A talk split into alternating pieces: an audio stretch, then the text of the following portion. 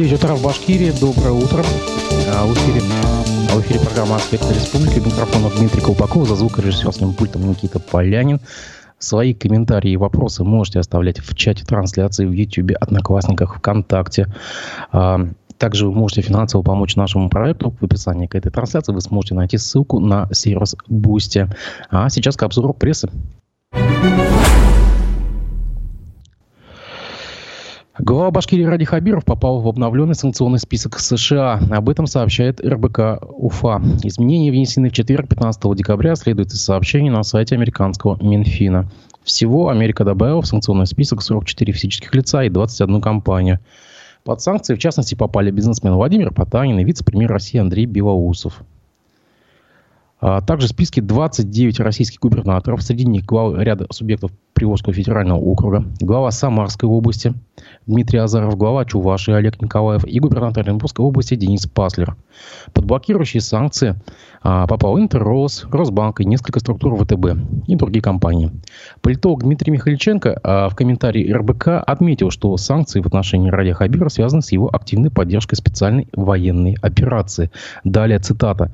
Страны Запада продолжают расширение санкционной политики, причем она не синхронизирована на уровне трех акторов США, Великобритании и Евросоюза. При этом для Запада сейчас важны не новые санкции, а реализация уже имеющихся. Однако для своих избирателей нужно демонстрировать, что работа идет, и поэтому появляются новые списки. Для российских властей и, в частности, для руководителей регионов в нынешних условиях все это уже не критично. Поэтому чаще всего губернаторы публично иронизируют, выражают радость по этому поводу, сказал политолог.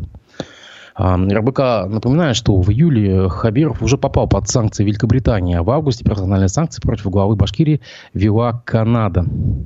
А в конце октября президент Украины Владимир Зеленский ввел э, действие решения Совета национальной безопасности санкции против 2,5 тысяч физических лиц и по, почти полутора тысяч компаний. Под санкции попали глава Башкирии Ради Хабиров, его советник, известный певец Радик Юлякшин. А в отношении главы региона санкции введены на 10 лет, в отношении Юлякшина на 5 лет. Это я напоминаю, было издание РБК. Нам пишут в чат. Здравствуйте, Салям Башкортостан, привет, Уфа. А, пользователь Ильяс Баширов. Да, я вас также приветствую.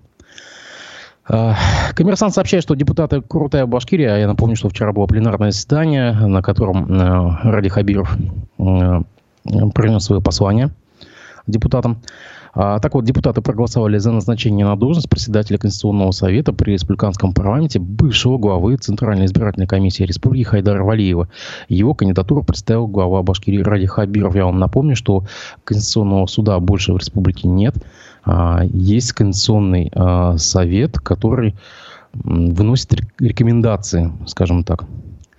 Хайдар Валиев заявил, для нас это большая честь, также и большая ответственность. Далее э, последовало э, несколько реплик. Так, депутат Альберт Газизов спросил, если глава республики издаст закон, противоречащий Конституции, он еще Конституцию вспоминает, может ли ваш орган наложить на него вето? А, господин Валиев на что ответил, Конституционный совет выносит свои решения рекомендательного характера. Поэтому после рассмотрения закона мы можем рекомендовать пересмотреть данный законопроект. А, на что Константин Толкачев, спикер Константин Толкачев, ответил, что коллеги глава республики, глава республики законы не выносит и вносит проект закона. Вадим Беляков, а, приветствую вас, Вадим Беляков. Мы также вас ждем а, в нашей сетке с программой «Аспекты ЖКХ». Мы ждем, когда вы вернетесь. А, Ленинский райсуд Уфы по следователя временно отстранил от должности первого заместителя министра транспорта и дорожного хозяйства Башкирии Виктора Жулькова. Об этом сообщает, сообщает коммерсант Уфа. Чиновник обвиняет в решении должностных полномочий а, об этом сообщает Объединенная пресс-служба суда в Башкирии. По мнению следователя, оставаясь на рабочем месте, Жульков может оказать давление на подчиненных сотрудников министерства, либо иным образом воспрепятствовать производству по уголовному делу. Я только напомню, что второй отдел СКР находится в том же здании, где и Минтранс. В принципе, могли бы прямо вот его э, в поле зрения держать. На время отстранения от работы Виктора Жулькова будут платить ежемесячные государственные пособия в размере прожиточного минимума для трудоспособного населения. Это, напомню, 13 200 рублей. Интересно, как чиновник на эти деньги будет жить.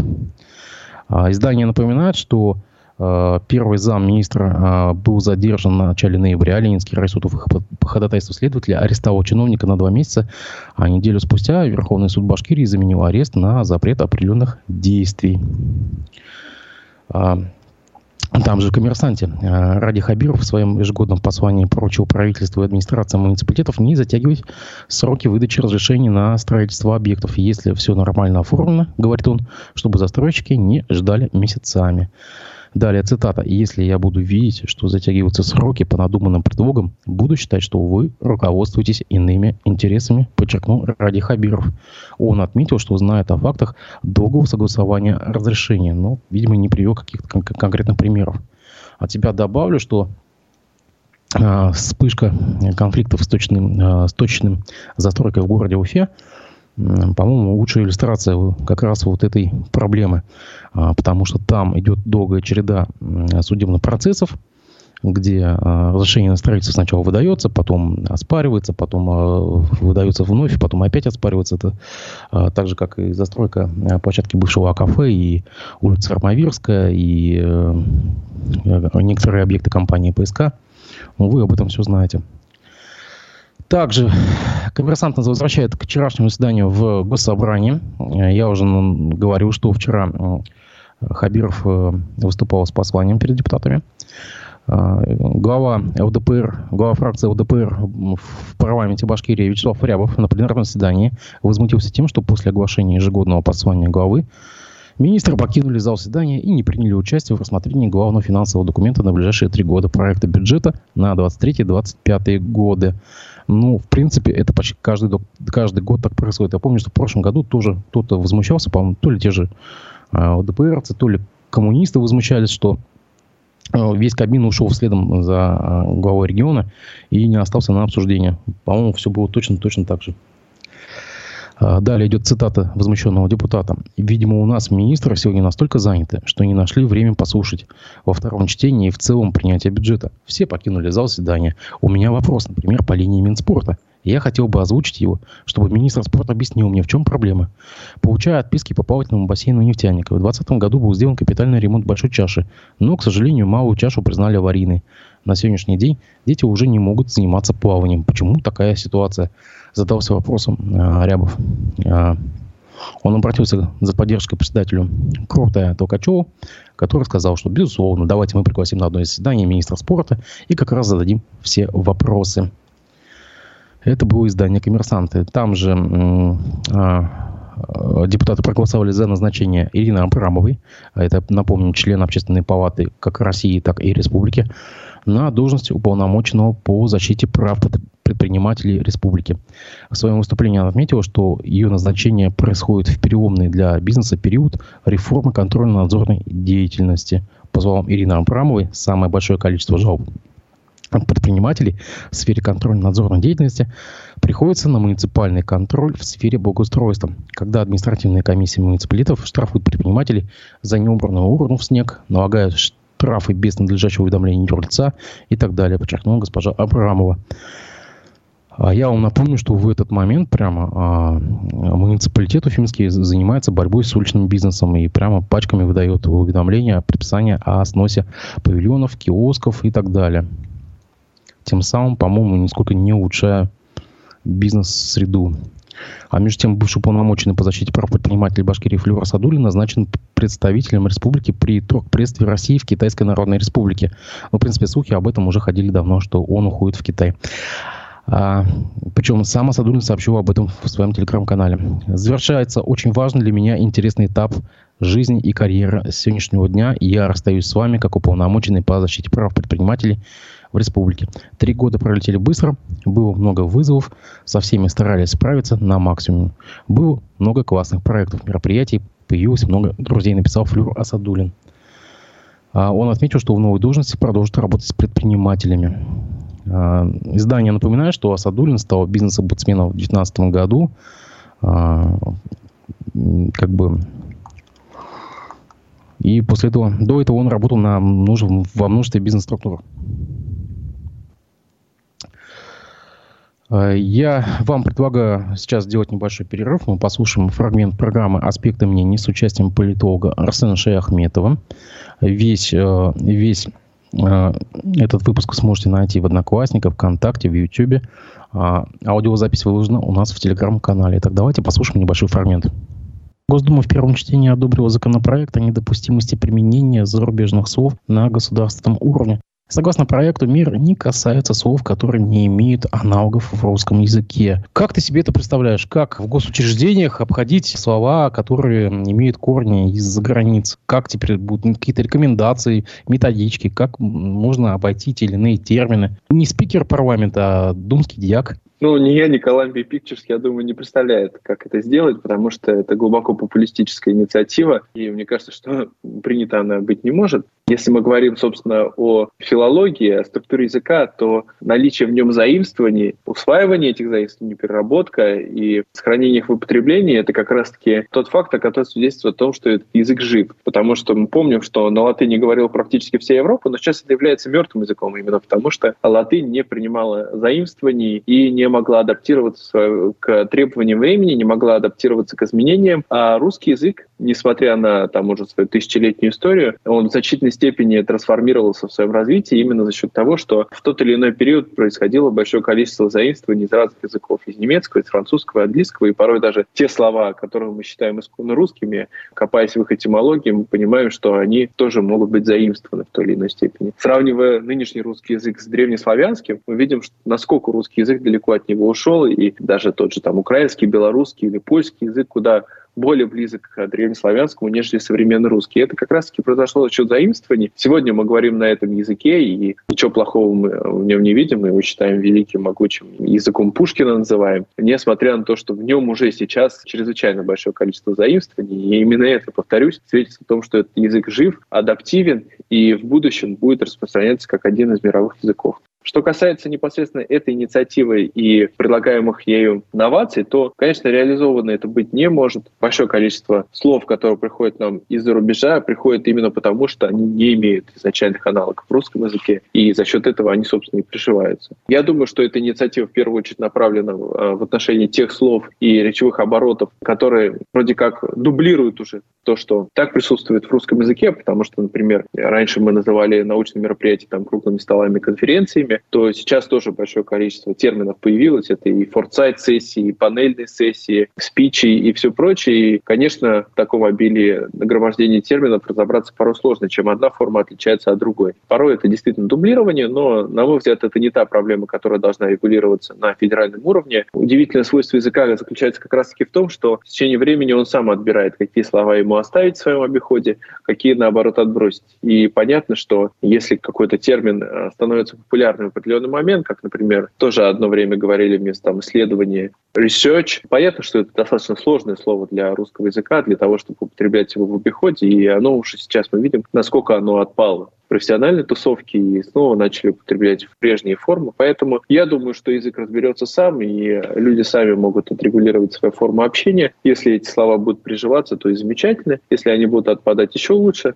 И никакого нормативного регулирования здесь, конечно, не требуется. А, а тебе не кажется, что просто это тот закон, который, как говорится, у нас жесткость законов комментируется их неисполнением, что просто он ляжет под сукно, и никто не будет его исполнять? Или наоборот, здесь появится языковая полиция, не знаю, какие-то системы штрафов, что такое вот, что из этих двух? Ну да, то, что, о чем я как раз хотел сейчас сказать, что проведение каких-то постоянных лингвистических экспертиз или языковых экспертиз, которые мы в ближайшее время можем наблюдать, если такой законопроект будет принят, это, конечно, будет э, высокая степень абсурда, поэтому мне кажется, что этот закон все-таки не пройдет чтение и не будет принят. Если даже это и случится, то исполняемость его будет невозможно, минимально, может быть, это станет каким-то инструментом для отмены неугодных э, спектаклей, показов, фильмов, книг э, и так далее, из-за того, что в них большое количество заимствований иностранных слов, но в любом случае это та мера, которая проживет очень и очень недолго, потому что она, на мой взгляд, не жизнеспособна. Я вам напомню, что весь выпуск программы «Аспекты мнений» с участием политолога Арсена Шаяхметова вы сможете посмотреть у нас в YouTube, а, в Одноклассниках, ВКонтакте, а также аудиозапись выложена в телеграм-канале «Аспекты». Э, также запись можно найти на всех подкаст-платформах. А мы продолжаем обзор прессы. В Башкирии собираются построить торговый центр нового типа. Ярмарочный комплекс. Инвестор планирует вложить в него 229 миллионов рублей, сообщает РБК. Соответствующее соглашение между правительством республики компанией «Русские ярмарки» подписали на Международной неделе бизнеса. А, ярмарка будет сочетать в себе онлайн и офлайн торговлю с предпочтением к местным производителям продуктов питания. Реализация проекта позволит создать 38 новых рабочих мест, сообщил министр торговли и услуг Республики Алексей Гусев. А, РБК напоминает, что о планах компании «Русские ярмарки» строить торговые площадки Башкирии стало известно в июле этого года. Тогда глава компании Гила Горшумов на совещании в Инвест-час у главы республики рассказал о намерении вложить не менее 900 миллионов рублей в создание трех ярмарок в регионе. По словам предпринимателей, в ТРЦ будут торговые помещения, рестораны, фудкорты, развлекательные зоны в национальном стиле России и Башкортостана. В качестве персонала в торговых центрах работу смогут найти 90 человек. В магазинах и заведениях общепита откроют еще более 900 рабочих мест сообщил предпринимателя. Между тем, а, портал УФА-1 со ссылкой на своих сетевых коллег из Перми сообщает, что а, Перми заинтересовалась опытом центра, а, центра общественной безопасности Уфы. Даже неожиданно прямо-таки. Пермские власти, пермские власти заинтересовались, заинтересовал опыт в сфере охраны общественного правопорядка. Об этом сообщает портал 59.ру со ссылкой на мэра Перми Алексея Демкина. По его словам, сейчас функции по защите пермяков распределены по разным подразделениям администрации города. Мэрия обратила внимание на Уфимский центр общественной безопасности ЦОП. Учреждение охватывает большой комплекс работы по охране правопорядка. А, сотрудники центра поделились опытом с Пермью. Город хочет создать подобные учреждения. А, для города важный порядок при проведении массовых мероприятий, патрулирование улиц, мониторинг соблюдения правил благоустройства, развитие системы видеонаблюдения на территории общественных пространств, сообщает мэрия Перми. Ну вот так удивили. Оказывается, нам есть что а, импортировать другие регионы. Портал УФА-1 там же а, сообщает, что на Уфимском приборостроительном производственном объединении УПО ответили на запрос по ситуации с работницей предприятия, которая жаловалась на условия труда. А, предприятие а, а, дало ответ письменный изданию, и издание его публикует. Вот цитата. УПО сообщило, что провел проверку на упомянутые сведения, не нашли фактически подтверждений. Там добавили, что давать подробные комментарии не могут, поскольку являются оборонным предприятием. И также по закону нельзя говорить об отношениях между руководителями и подчиненными, а также о заработной плате он их. Далее предприятие указывает, что жалоб на самочувствие его сотрудников им не поступало. А, издание сообщает, что ранее сотрудница завода рассказала УФА-1 о невыносимых условиях а, труда и низком заработке. По ее словам, ей обещали заработную плату 67 тысяч рублей, но за ноябрь она заработала только 18 тысяч. Из-за двухчасового отсутствия на рабочем месте, которое, как утверждает героиня, материал был согласовано, ее лишили премии. Женщина также утверждает, что 12 декабря получила на работе травму, сотрясение мозга. По ее словам, руководство просило не оформлять это как производственный инцидент. Более того, а, в тот же день кто-то из сотрудников снимал ее на телефон, якобы по указанию руководства. Также. Э, работница завода сообщила, что оборудование, на котором она трудится, 14 декабря начали переносить. А, ну, на этом с прессой мы закончим. Давайте немножко о погоде. 16 декабря э, Башгидромет планирует, прогнозирует местами небольшой снег. Ветер юго-восточный, южно умеренная температура воздуха ночью 12-17, при прояснениях до 22, в восточных и горных районах 23-28, днем 7-12. И 17 декабря местами небольшой снег, днем по западу до умеренного, в отдельных районах гололед. Ветер южный, юго-восточный, умеренный, местами порывистый. Температура воздуха ночью 8-13, по востоку до 18 днем 3-8. А я вам сообщаю, что сегодня в гостях программы «Аспекты мнений» будет журналист Наталья Павлова. Свои комментарии, вопросы вы можете оставлять в чате трансляции, которая будет вестись в YouTube, Одноклассниках и ВКонтакте. Ильяс Баширов нам пишет, что Центр общественной безопасности Уфы надо закрывать как вредный орган, а не делиться отрицательным опытом. Ну, знаете, Ильяс, видите, тут люди приезжают как бы и восторгаются. Может быть, они что-то для себя там нашли такое ценное. Так, а также он пишет, что выдвижение Абрамовой не обсуждалось с бизнесом. Ну, с кем-то же это обсуждалось. А, в общем, следите за анонсами и новостями на сайте Аспекты Медиа, телеграм-канале Аспекты, в наших аккаунтах э, во всех соцсетях. Записи программ также выкладываются на всех подкаст-платформах. Мы с вами увидимся в 12 часов по Уфе. Я не прощаюсь. Увидимся на эфире с Натальей Павловой. Все.